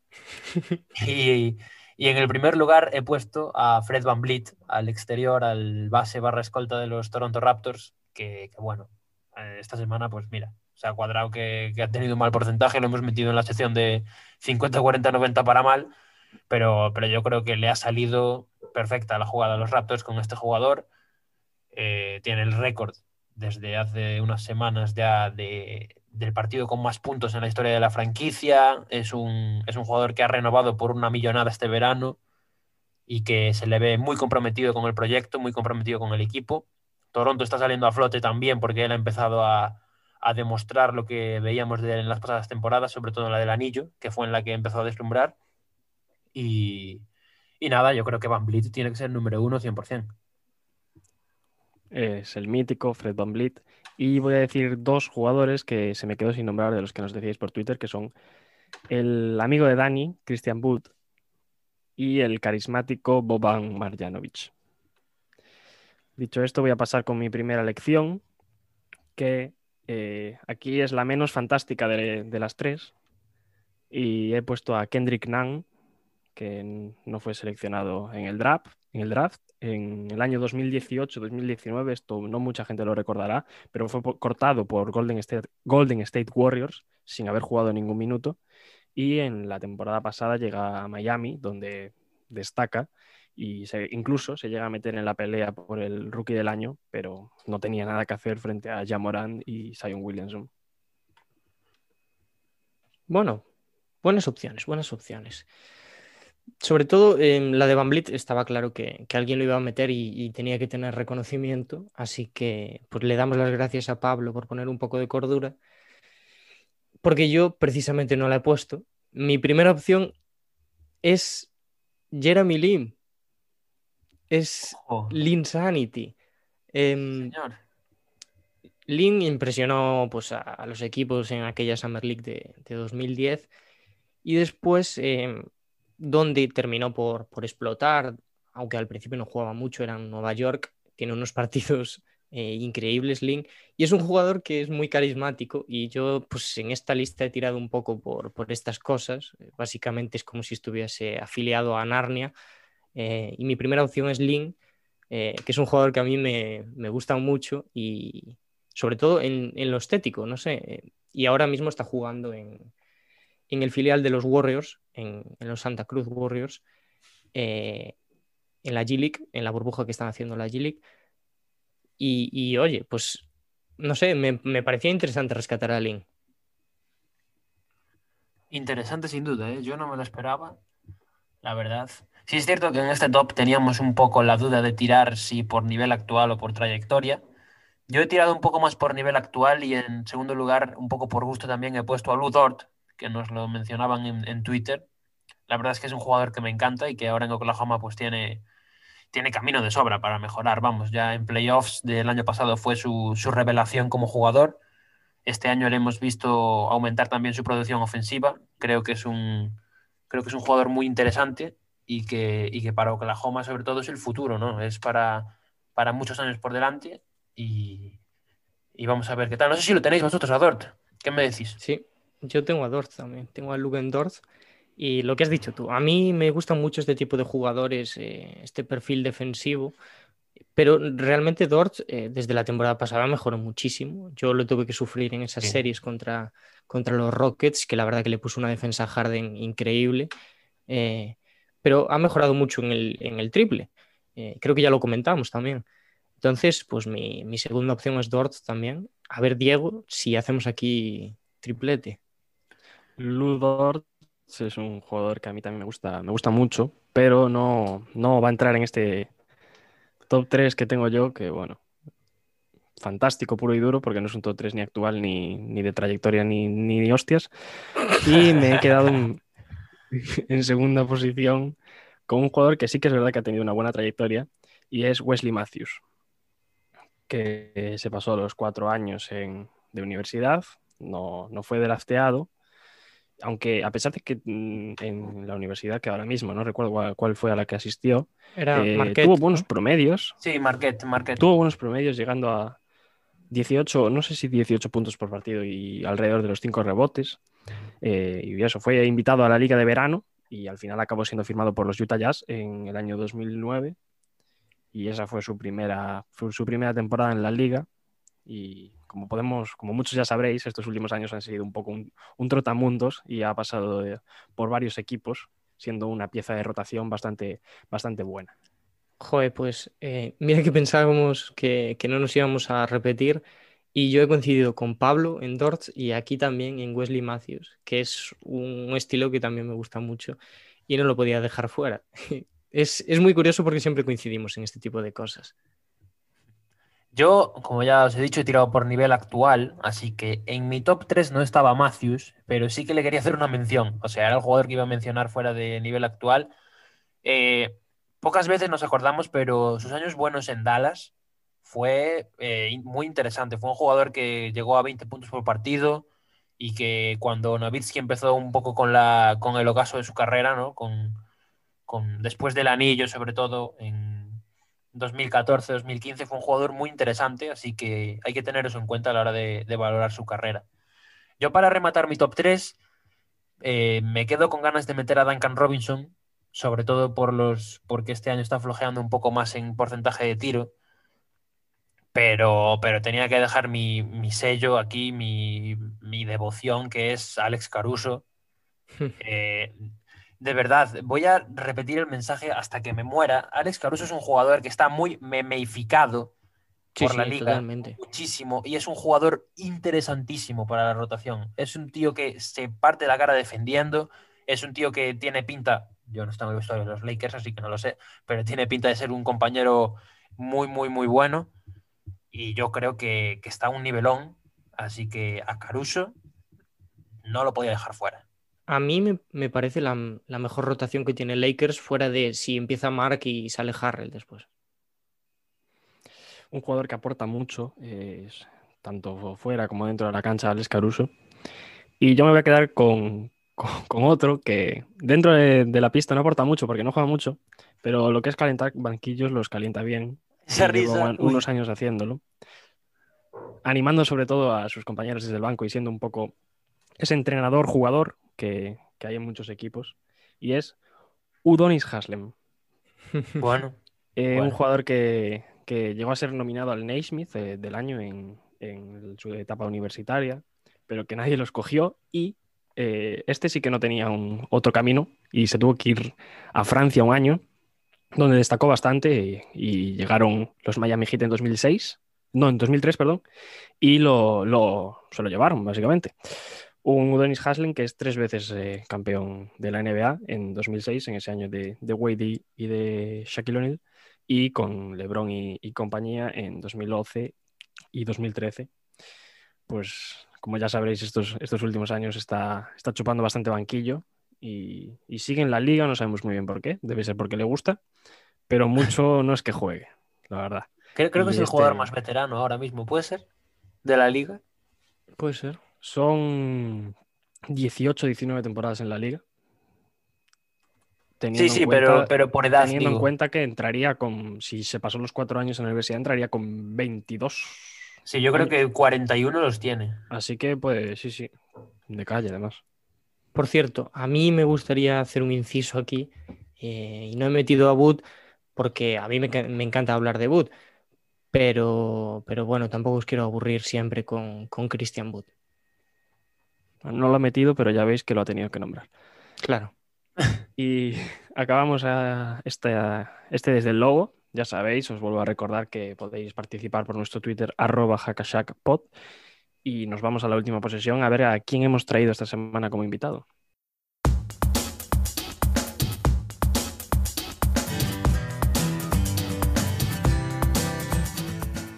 Vamos allá con la última posesión, donde os traemos un nuevo invitado NBA. En este nuevo martes de Hackashack tenemos con nosotros a Pablo Rodríguez Tourón, compañero de periodismo y aspirante a policía. Bienvenido a Hackashack, Pablo. Un placer que me hayáis invitado a este excepcional programa. Eh, de decir que sabemos que la semana pasada Andrés está- había nominado a Jaime Ewen, pero no hemos podido contactar de momento con él y estamos a la espera. Así que vamos a empezar contigo, Pablo. Cuéntanos un poco cómo te llegó esta afición por la NBA y por el baloncesto en general. Bueno, pues mi afición viene desde que era muy pequeño, cuando aún se daba el baloncesto abierto en España, en cuatro, y básicamente por una persona, que era Kobe Bryant. Creo que el primer partido que recuerdo era de aquellas finales que perdieron ante Detroit. Y bueno, desde entonces sigo a Kobe, pero de aquellas no tanto, hasta que por un cumpleaños me regalaron un NBA Live y ahí las horas que le eché a eso, sobre todo con los Lakers, con LeBron, jugando también con equipos históricos, que me hizo conocer a Larry Bird, a Magic, a Karim, y luego desde entonces todos los 2K, seguir la NBA Movistar y, y en, bueno, y en todos los programas americanos, y ahora con vuestro podcast también. Mm, Así me gusta, que los invitados nos peloteen un poco. Bueno, tú, al, igual que yo, compartimos esa devoción, esa admiración por la figura de Kobe y pues también de forma derivada eres Laker, igual que yo. Así que te voy a preguntar, ¿qué esperas tú de los Lakers? ¿Qué expectativas tienes para esta temporada? Bueno, yo creo que es un poco obvio lo que se espera de un equipo que tiene a LeBron James. Todo lo que no sea un anillo se puede considerar de excepción. Aunque ahora en temporada regular, sinceramente, no espero quedar tan arriba por la lesión de Davis, la gran competencia en el oeste, pero luego en playoffs sabemos cómo son LeBron y Davis y ahí sí que se espera el anillo. O sea, ahora mismo, si nos tuvieras que decir un campeón, tu campeón, serían los Lakers. obviamente. Aunque quiero mencionar que en el este me preocupa Brooklyn, porque ese Big Three nos ganó el otro día sin Durant, lo que serían capaces de hacer con Durant, cuidado. Eh, estás hablando de estrellas ahora mismo. Y si tuvieras que escoger a un jugador para iniciar una franquicia, ¿quién sería y por qué?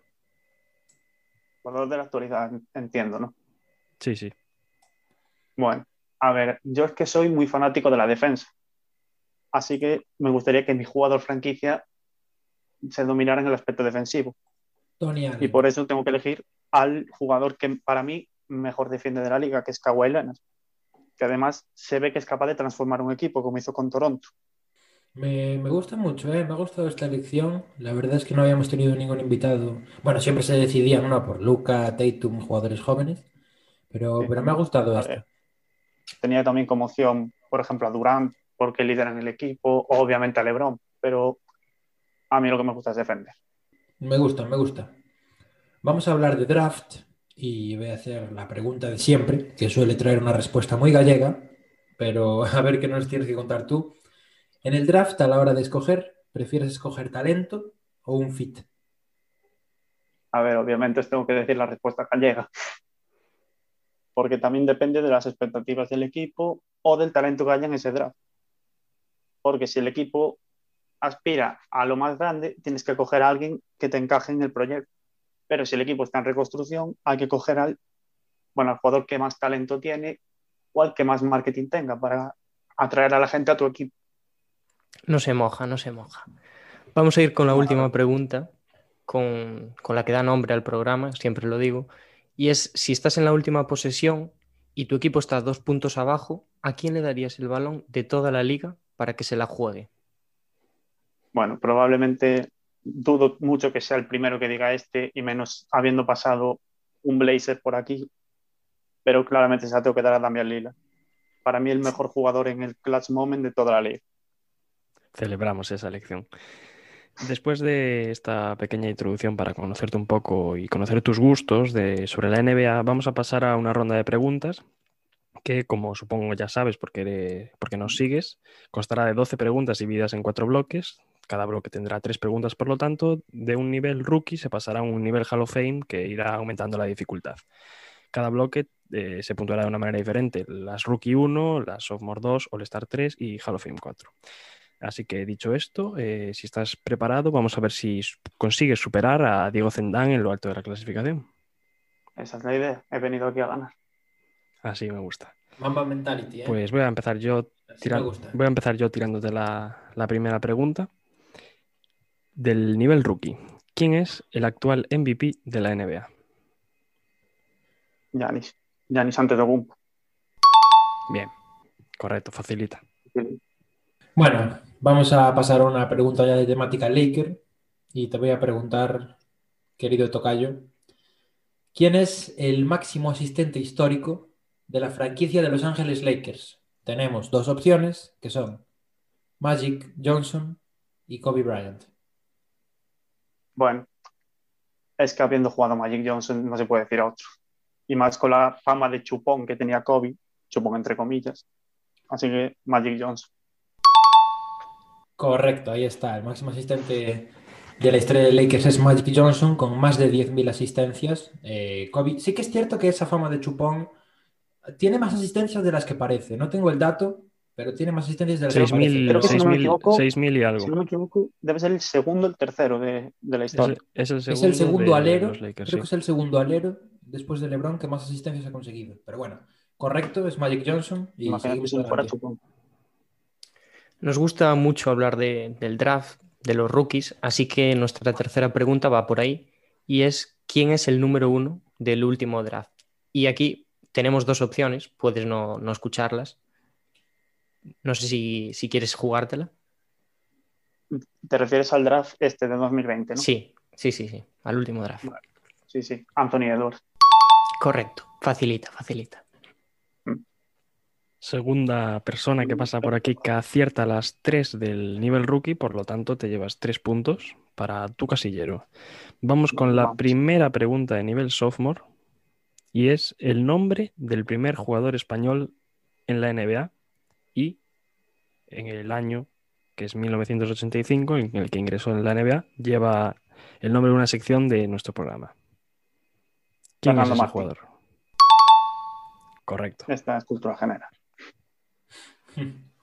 Por ahora le, le veo bastante bien, ¿eh? va en buena línea, pero bueno, que no se confíe, que ya hemos visto con Andrés y con No otros confiemos. invitados que, que las cosas no son así de fáciles. Una un poco dolorosa, aunque al final no lo fue tanto.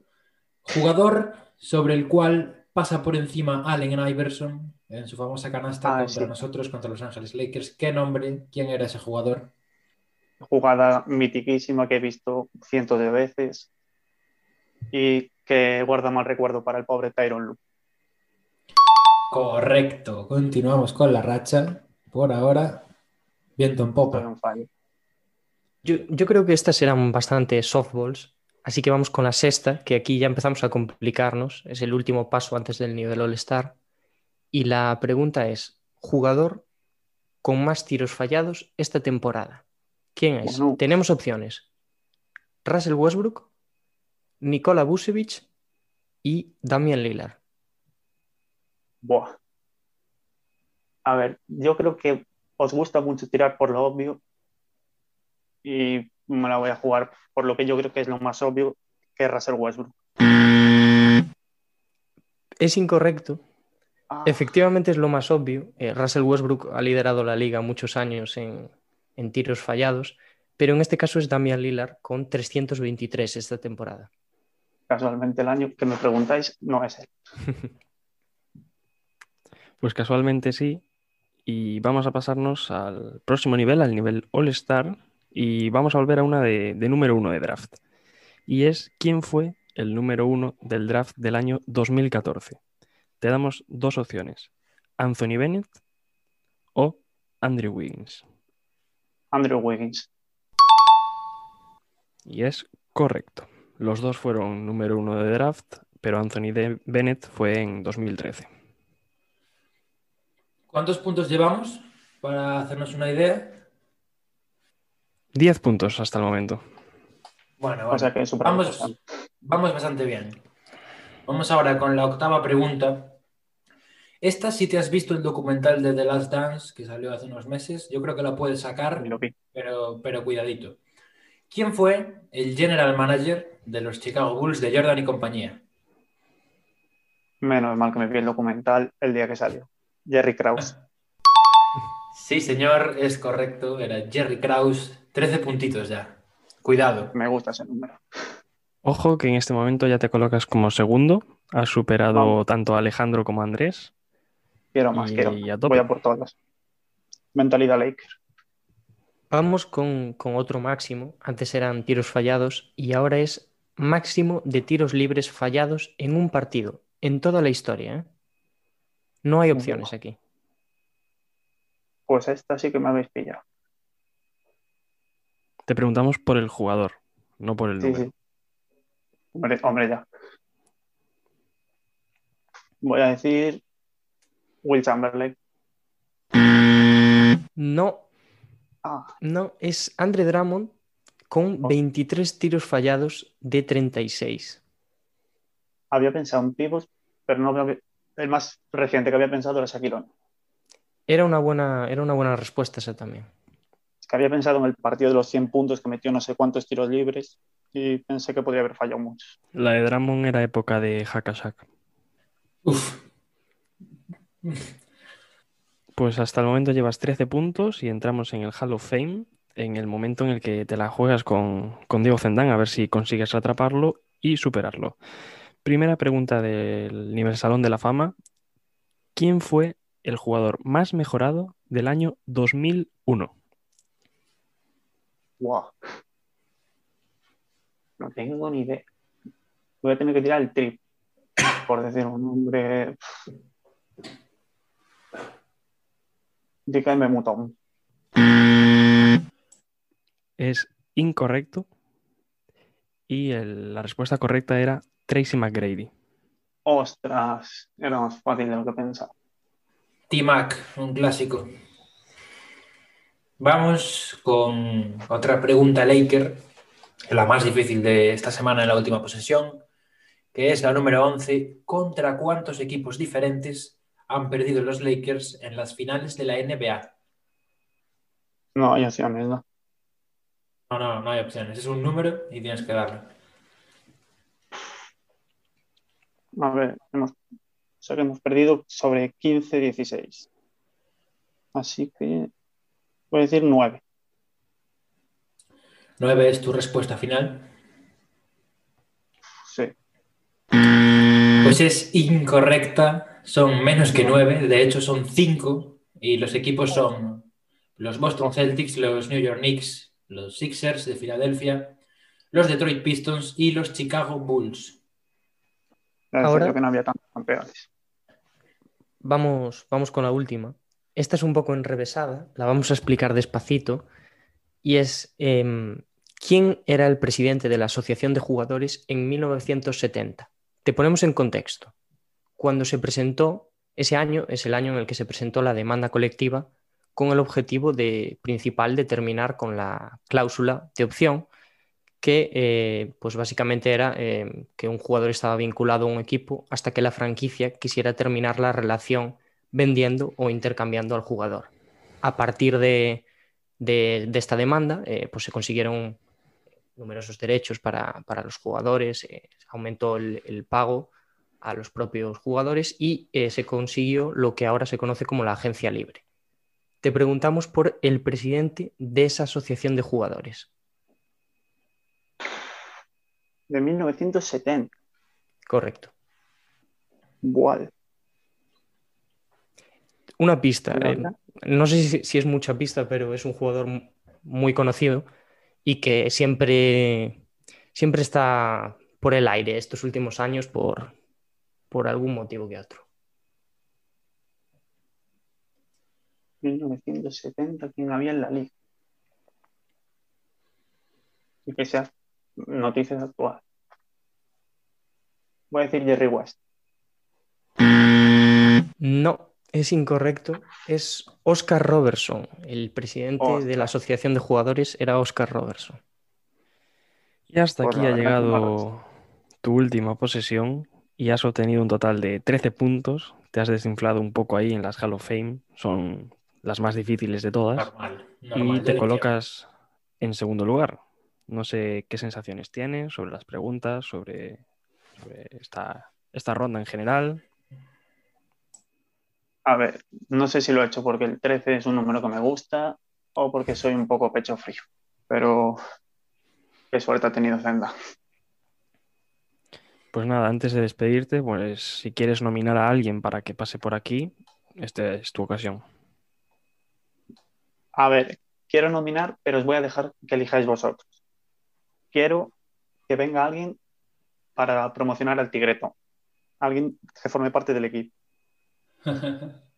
Pa- Para quien no lo sepa, el Tigretón era, es un equipo de, de fútbol que teníamos eh, los colegas de la universidad ¿Qué y esta ha sido la lección de Turón. Veremos, veremos a quién traeremos para las próximas semanas. Pues dicho esto, muchas gracias por venir a compartir tu amor por la NBA con nosotros. Muchas gracias a vosotros por la invitación. Muchas gracias a ti, Pablo. gracias, tío, por venir. Pues hasta aquí ha llegado el programa de hoy. Seguimos sumando programas. Ya vamos por, por el quinto. Y yo creo que llevamos ya buenas sensaciones. Vamos mejorando con el paso de, de los programas. Y aquí estamos. Oye, sí, sí, un, eh, un día más cerca de la jubilación y, y nada, y a seguir. En, en el episodio de hoy nos hemos puesto un poco intensitos, eh, sobre todo en esa sección de desde el logo. Pero bueno, en general yo creo que ha estado bien. eh, la parte, por ejemplo, de, de, de Bajo el Foco la hemos hecho un poquito más opinativa, más amena. Eh, ya sabéis que nos podéis decir siempre qué opináis de, de este programa y seguimos aquí. Escuchamos, como siempre, vuestras recomendaciones. Bueno, leemos, mejor dicho. No sé si quieres decir algo más, Pablo. Nada, eso, que, que muchas gracias por escuchar, que, que sí, que agradecemos muchísimo todos los mensajes, los positivos y los, y los negativos también, porque al final son constructivos para, para nosotros y que la semana que viene más y mejor, como siempre. Gracias a todos los que nos estáis escuchando. Si os ha gustado, no os olvidéis de compartir y hasta la semana que viene.